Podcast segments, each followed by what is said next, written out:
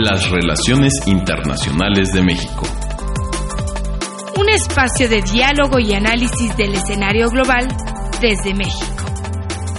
México no está solo y lo que sucede en el mundo nos afecta a todos. Presentado por Radio UNAM y el Instituto Matías Romero de la Secretaría de Relaciones Exteriores. Muy buenos días a nuestro auditorio de Radio UNAM. Les saluda Liliana Padilla, yo soy directora general adjunta de Vinculación Internacional, Difusión y Control Interno del Instituto Matías Romero. El día de hoy conversaremos con la embajadora Reina Torres Mendívil. Ella es cónsul general de México en San Antonio para hablar precisamente de la protección consular a mexicanos en San Antonio, Texas. Embajadora Reina Torres, bienvenida al programa Las Relaciones Internacionales de México. Muchísimas gracias por la invitación, encantada de estar nuevamente aquí con ustedes. Muchísimas gracias, embajadora.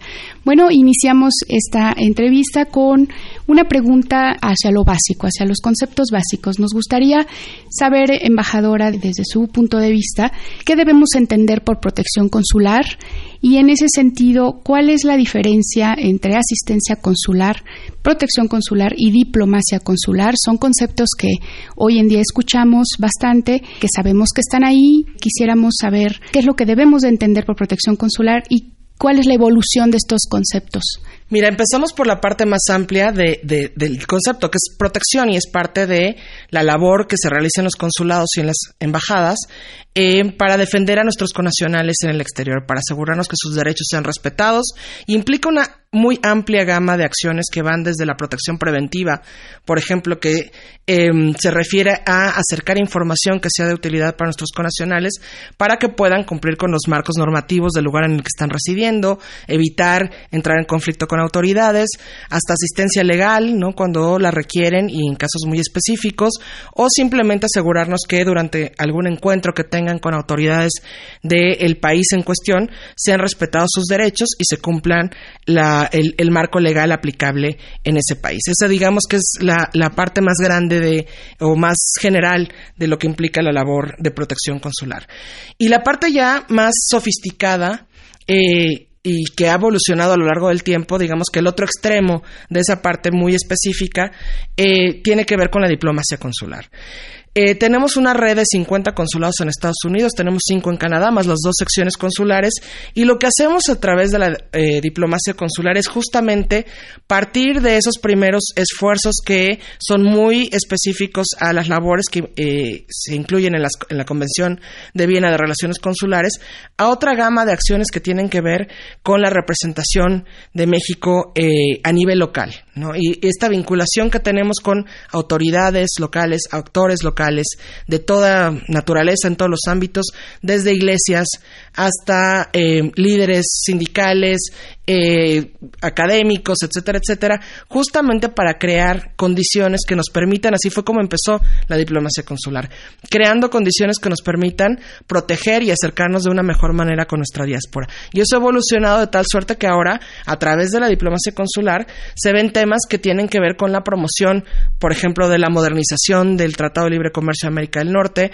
hasta cuestiones como de medio ambiente, defensa de los derechos eh, de los migrantes en general, de los derechos derechos eh, de las personas o cuestiones de género, por ejemplo, ¿no? Prevención de violencia eh, familiar, etcétera, etcétera. Entonces, hay una amplia gama de temas que pasan por la diplomacia consular eh, y su origen, sin duda alguna, tuvo que ver esta habilidad muy característica de la diplomacia mexicana de defender a nuestros connacionales, que fue marcada por la necesidad, por supuesto, porque tenemos una población de origen mexicano en Estados Unidos que es mayor de 35 millones, ¿no? Así es. Y bueno, ah, tocando esta complejidad que ha mencionado, embajadora, nos gustaría conocer qué particularidades tiene la labor de protección a nuestros connacionales justamente en la circunscripción a su cargo. Quizás tocando un poco eh, precisamente de las labores que se hacen en materia de asistencia, protección, pero también en diplomacia. Bueno, Texas es un estado eh, muy complejo. Texas es nuestro principal socio comercial en Estados Unidos. Por ahí existe un poco la percepción de que a lo mejor es California, pero no las cifras nos dicen que nuestros eh, intercambios comerciales más intensos son con el estado de Texas. Entonces ya de por sí eso da particularidades a la labor que hacemos los 11 consulados que estamos en, ese estado. Y es un estado em, interesante justamente porque a nivel del gobierno estatal, se han detonado una serie de iniciativas en años recientes que van eh, en contra justamente de la, de la protección de los intereses de nuestros nacionales. ¿no? Se aprobó eh, hace algunos años la ley SB4 que sanciona a las autoridades locales que em, eh, digamos que favorecen a la comunidad inmigrante, lo que se llama la ciudad santuario. Es una ley anti-ciudad santuario que, independientemente que es un, un término complejo, em, en pocas palabras lo que dice es que va a castigar a toda autoridad local que favorezca o beneficie en intercambios con, con eh, personas migrantes indocumentadas, ¿no? También es el estado de Texas en donde se ha eh, lanzado esta demanda en contra del gobierno federal por eh, la existencia del programa de acción diferida para los eh, jóvenes soñadores, ¿no? los, los migrantes que llegaron siendo muy, muy pequeños ¿no? a Estados Unidos. Entonces es un estado que por muchas razones en años recientes se le ha catalogado como antiinmigrante porque así ha sido, digamos que las, las políticas que a nivel estatal han surgido. Y otro tema que también lo hace eh, eh, sui generis, es que tardó mucho tiempo, por ejemplo, en pronunciarse el gobierno del Estado eh, respecto al, apoyo a la modernización del Tratado de Libre Comercio. Entonces, parecería una paradoja que en un Estado donde nuestros intercambios son tan intensos, en donde la comunidad migrante, no solamente mexicana, sino general, la comunidad hispana es tan sólida, tan fuerte, pues tengamos expresiones de esta naturaleza y eso hace atípico, digamos, la labor eh, en esta coyuntura que hacen los 11 consulados. Lo mismo sucedió en California cuando estábamos en los 90, en la época de la eh, Proposición 187, también otra ley antiinmigrante, o en Arizona también hace algunos años con la SB 1070. Bueno, pues en este momento es eh, el momento en el que en Texas estamos viendo esta labor. Y eso nos hace a los consulados, uno, tener una, por supuesto, la necesidad de una mejor coordinación. Estamos en constante comunicación. En el caso específico de San Antonio, la particularidad, digamos, es que por ahí pasan, es un centro de cruce eh, de los grupos de personas eh, indocumentadas que buscan llegar hacia otros estados. Entonces ahí suceden muchas cosas. Ahí están las oficinas regionales de de la patrulla fronteriza, de eh, aduana, por ejemplo, y eso hace que el, consulado tenga pues un mayor eh, contacto, una mayor vinculación con las autoridades para asegurarnos que las repatriaciones, como en todos los casos, sean dignas y ordenadas, eh, que se visiten los centros de detención y los albergues, etcétera, etcétera. Entonces, en términos de protección, sí es un estado complejo. En el caso de San Antonio, lo que hace aún más complejo es que es este centro de cruce eh, de, estos grupos de indocumentados y el centro donde digamos que se detienen y están varios de los grandes albergues en donde están eh, las personas indocumentadas. Muy bien, eso entonces pone bastantes retos a la labor cotidiana del consulado.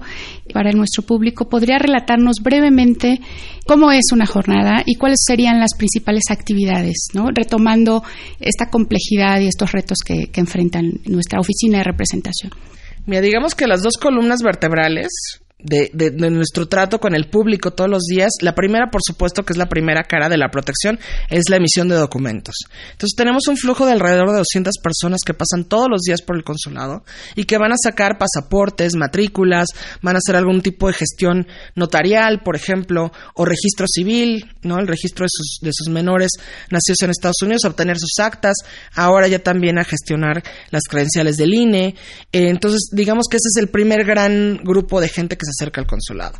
Después está la parte de protección, todas las personas que se acercan a recibir asesoría legal, que van a alguno de los eh, talleres que tenemos para que conozcan sus derechos, cómo obtener la ciudadanía, eh, qué hacer en caso, por ejemplo, de deportación, cómo organizarse en caso de alguna repatriación eh, causada por una deportación, etcétera, etcétera.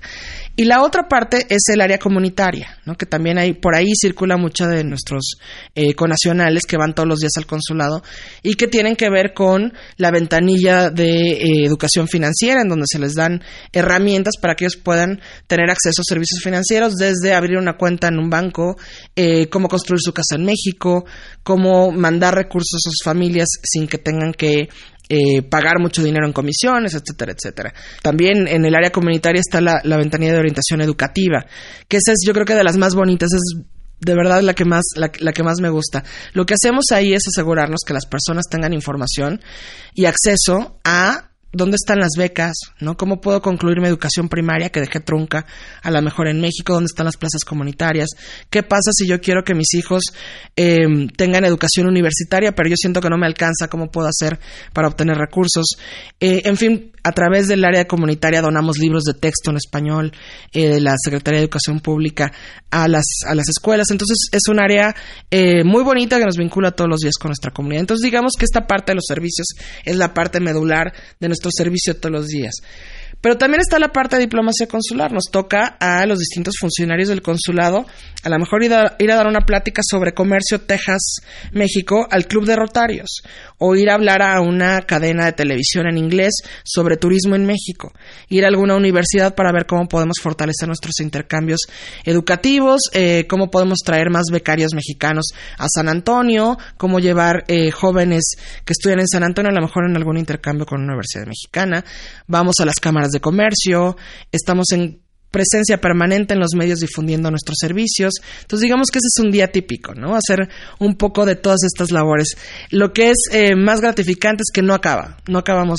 Eh, si, si, si, llega la noche y decimos ya cerré la labor, es que algo hubo mal. Siempre hay algo pendiente siempre hay algo que hacer en el consulado. No, bueno, es muy variada la actividad, es titánica además. ¿Cuántas personas trabajan en el consulado? ¿Esto se hace con un equipo de...? Se hace con un equipo en total y además porque tengo el gran privilegio de que en San Antonio tenemos un instituto cultural que es una verdadera joya.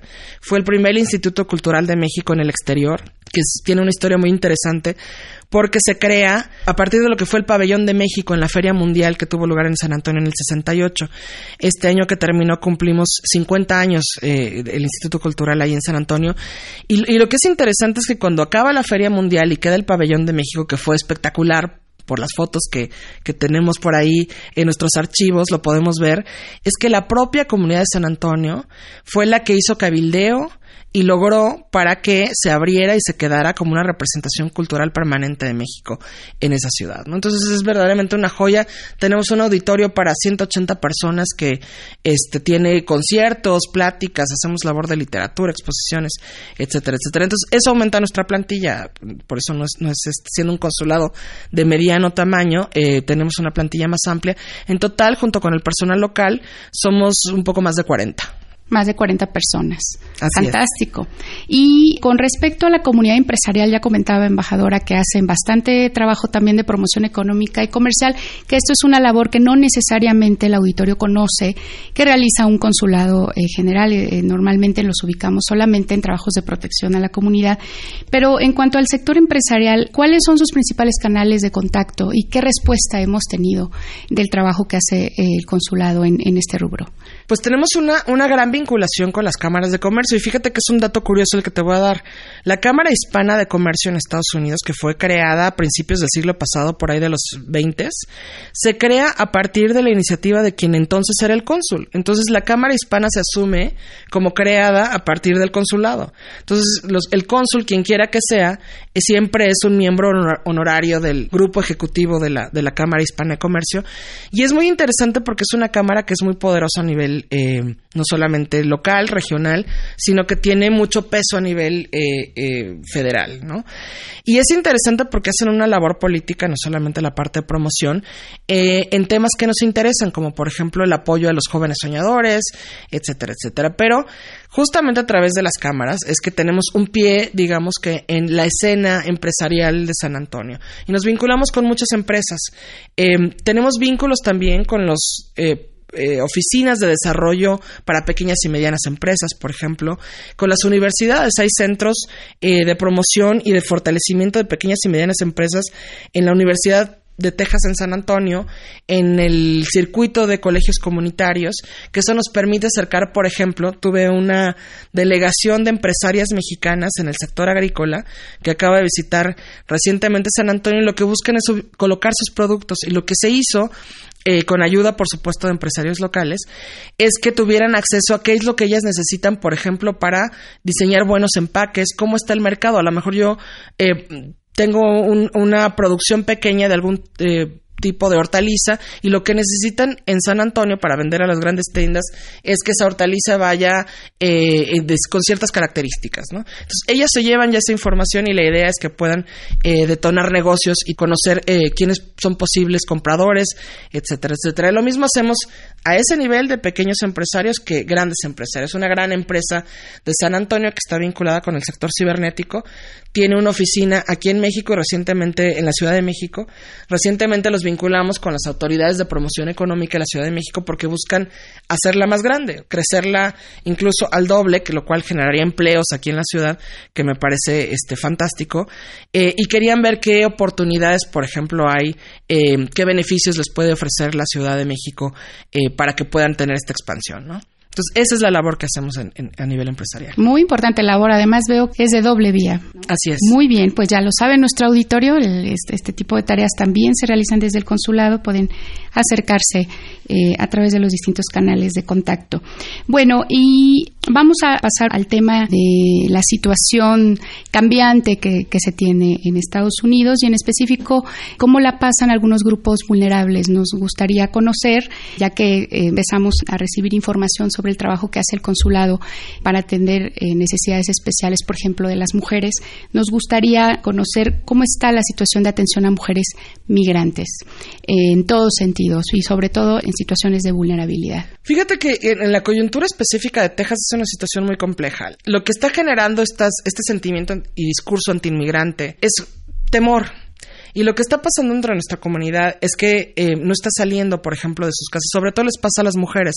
Si no tienen un trabajo específico que los obligue a salir, les da mucho miedo conducir, por ejemplo, sin licencia. Si no tienen acceso a una licencia por ser indocumentados, pues no pueden manejar un coche. Em, el ir a dejar a sus hijos a la escuela se vuelve ya una, una tarea que requiere de toda una logística porque siempre hay el temor, ¿no? Si alguien ya tiene una orden de deportación, pues existe gran probabilidad de que lo estén buscando la autoridad migratoria para ya detenerlo. Entonces, esto afecta por supuesto, este, a, la comunidad en general, pero mucho afecta a las mujeres, ¿no? Una de las causas, a lo mejor no directas o que no se, no se piensa de manera inmediata cuando uno habla del temor, de la incertidumbre, de este estado de vulnerabilidad de la población migrante, es que esto aumenta eh, eh, temas de salud emocional. Esto aumenta temas de, adicciones, por ejemplo. Y eso es muy importante eh, que desde los consulados, muchos de ellos ya tienen eh, dentro de sus ventanillas de salud espacios de atención sobre temas de salud mental sobre temas de adicciones, porque esto de alguna u otra manera redunda en temas de violencia familiar, ¿no? En circunstancias en las que las mujeres eh, pues se ven afectadas de una manera distinta. Tenemos en el consulado, y eso es algo en lo que tenemos que trabajar de manera permanente, eh, el mandato de capacitar a nuestro, a nuestro personal para que esté en condiciones de detectar cuando hay alguna cuestión que no suena bien, por ejemplo, en una, en una conacional que va a sacar una matrícula consular. Hay casos en los que a través del personal de documentación se ha detectado situaciones de violencia y que nos han permitido acercarlos no solamente pues a, que tengan acceso a su documento, sino que de ahí pasen al área de protección, puedan tener acceso a un abogado, puedan tener acceso a atención psicológica, jurídica, que permita a una mujer que se encuentra en situación de violencia poder superarla, ¿no? E incluso después pasar ya a las ventanillas de asesoría financiera y asesorarla como tener un préstamo para que ella salga de este ciclo de violencia. No solamente también eh, en términos de qué debe hacer ella para salir de esta situación, sino cómo ayudar a sus hijos, por ejemplo, ¿no? Y la otra es eh, también es muy importante y es triste porque es un caso, son casos que se dan con frecuencia, temas de, eh, de trata, ¿no? Que también hay que estar muy alertas. Desafortunadamente, no existe suficiente información entre nuestra comunidad para detectar estas situaciones cuando son víctimas de eh, explotación sexual o explotación laboral. Saben que a veces llegan a un lugar y les quitan sus pasaportes, eh, o los tienen trabajando sin que tengan los beneficios a los que corresponden según la ley en Estados Unidos, o las llevan justamente en circuitos de explotación sexual. Entonces es muy complejo detectar estos casos. No siempre la gente sabe cómo denunciarlos y por supuesto que el temor de ser indocumentado aumenta cuando se está en una situación de estas. Entonces para eso también nosotros tenemos que estar en condiciones de detectarlos y de acercarles información preventiva que permita a las personas denunciar y acercarse con nosotros y por los canales eh, apropiados poder ayudar eh, ayudarles para que salgan de esta situación. ¿no? Embajadora, muy relevante esta labor que realizan. ¿Cuáles serían las instituciones aliadas del lado mexicano, pero también en Estados Unidos? Bueno, yo creo que en para estos los casos. para los temas de, de- de protección y de el tema de, de mujeres tiene mucho que ver el DIF y, y te lo digo porque muchas veces hay casos de custodia que están en controversia, muchas veces las familias separadas, que esto estamos viendo con mucha tristeza como es cada vez eh, más frecuente, sobre todo en este clima político en Estados Unidos. Em, a veces las conacionales dejan a sus hijos en México o se quedan en custodia de autoridades de Estados Unidos y ya son deportadas.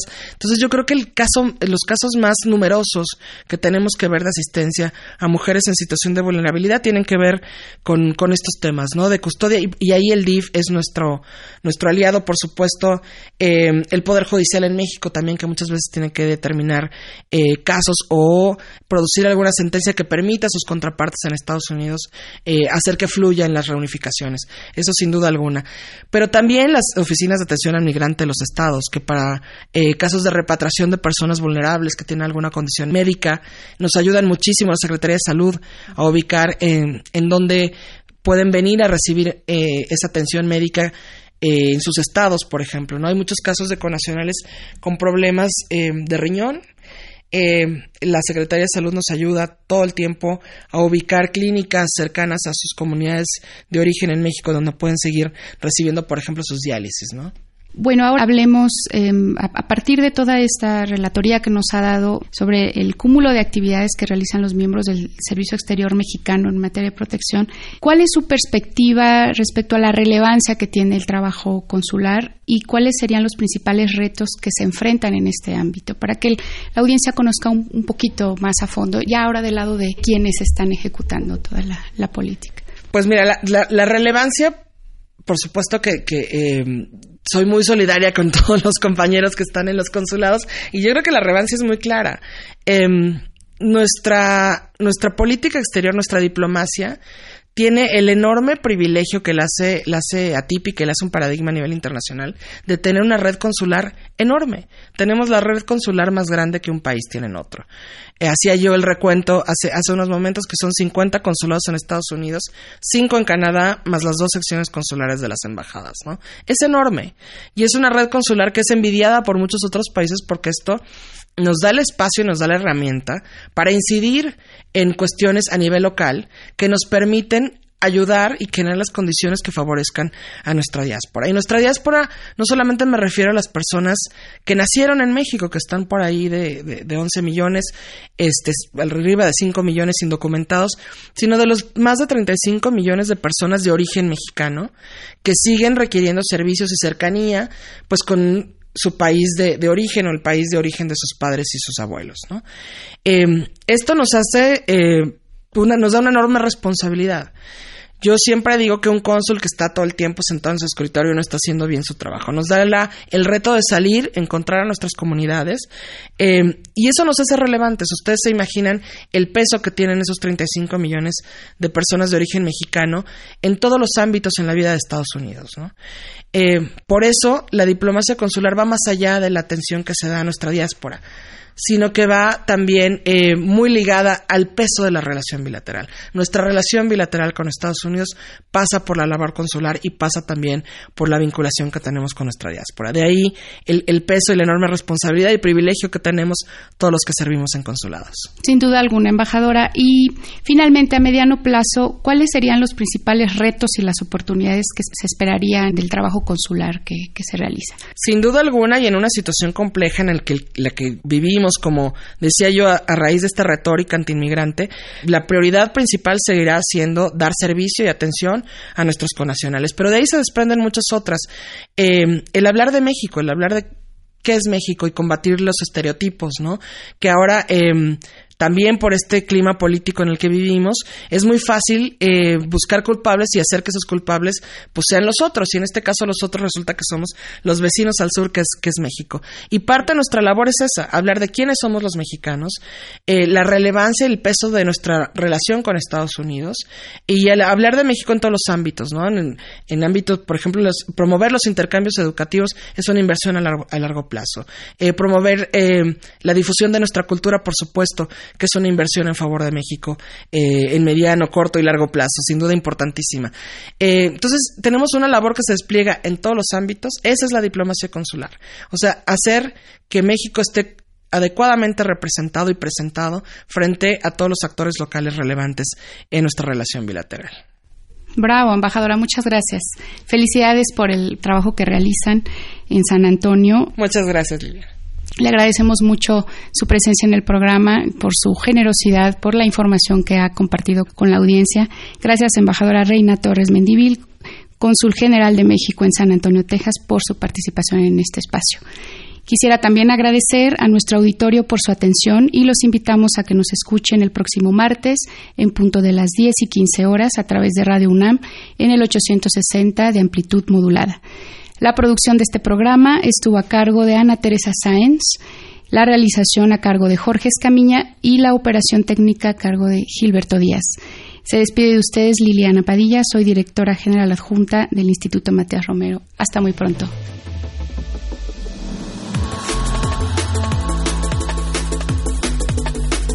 Las relaciones internacionales de México. Un espacio de diálogo y análisis del escenario global desde México. Presentado por Radio UNAM y el Instituto Matías Romero de la Secretaría de Relaciones Exteriores.